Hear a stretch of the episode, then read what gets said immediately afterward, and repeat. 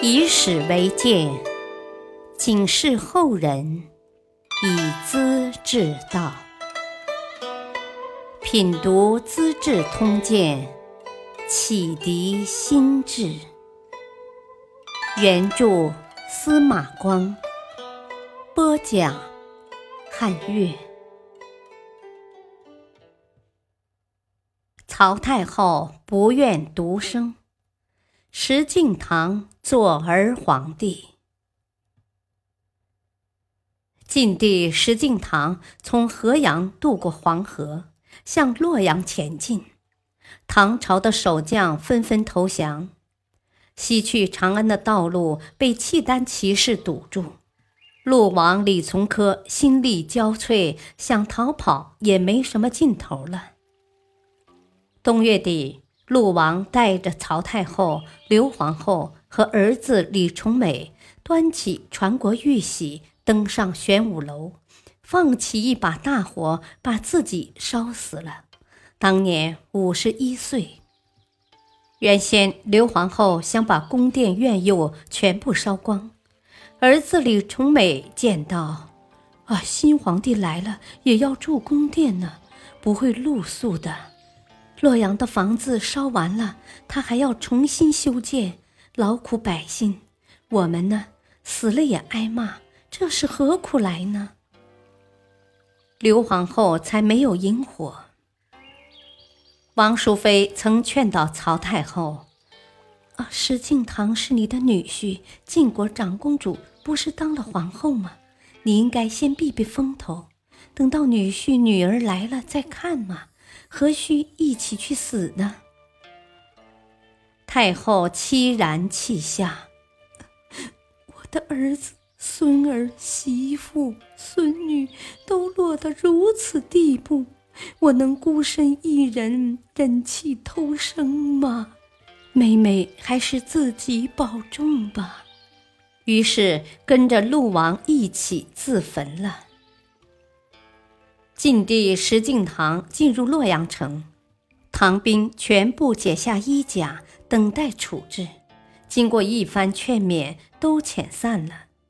晋帝叫刘知远主管洛阳事务，他把汉兵和契丹人分开安排，军事纪律很好，城中秩序井然，逃难的人很快回来了。李松藏身伊阙的老百姓家里。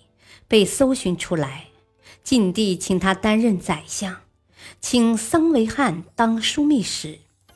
当时地方藩镇一聚不安，契丹人不断要钱要物，仓库掏空了，百姓很穷困，形势相当危险。桑维汉提出一套政策：啊，推诚弃怨，以服藩镇。卑辞厚礼以奉契丹，训卒善兵以修武备，务农桑以食仓廪，通商贾以丰财货。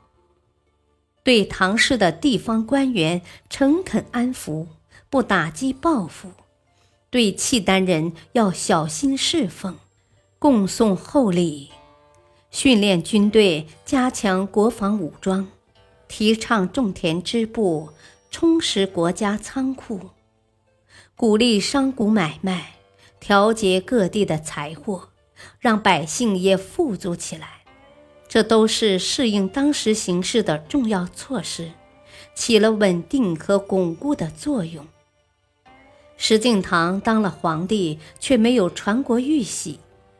原来是陆王带在身边一起焚烧了。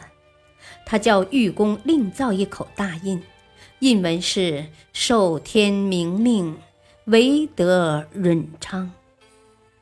他把自己的事情办完了，马上向契丹人尽礼修好，派出冯道为大使，刘旭为副使，带着全套的仪仗、车骑和贡礼。要为树立太后和契丹主敬上尊号，耶律德光高兴极了。晋帝奉上的表文非常恭谨，称契丹王为父皇帝。此后，契丹使者到中国来，晋帝要在专设的宫殿里拜见，接受父皇帝的诏令，每年按常规送去金帛三十万。遇到生辰和吊祭、节日和集会，另送珍宝玩物，年年络绎不绝。契丹的应天太后、元帅太子、韦王、南北二王、韩延辉。包括逃亡分子赵延寿，都送专门的会礼，稍不如意就派人来责问，晋帝只好低头认错。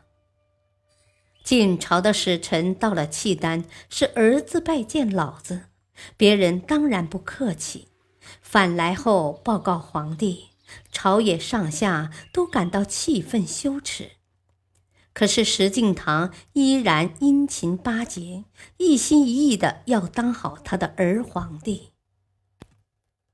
感谢收听，下期播讲吴王杨溥当道士，礼变受善见南唐。敬请收听，再会。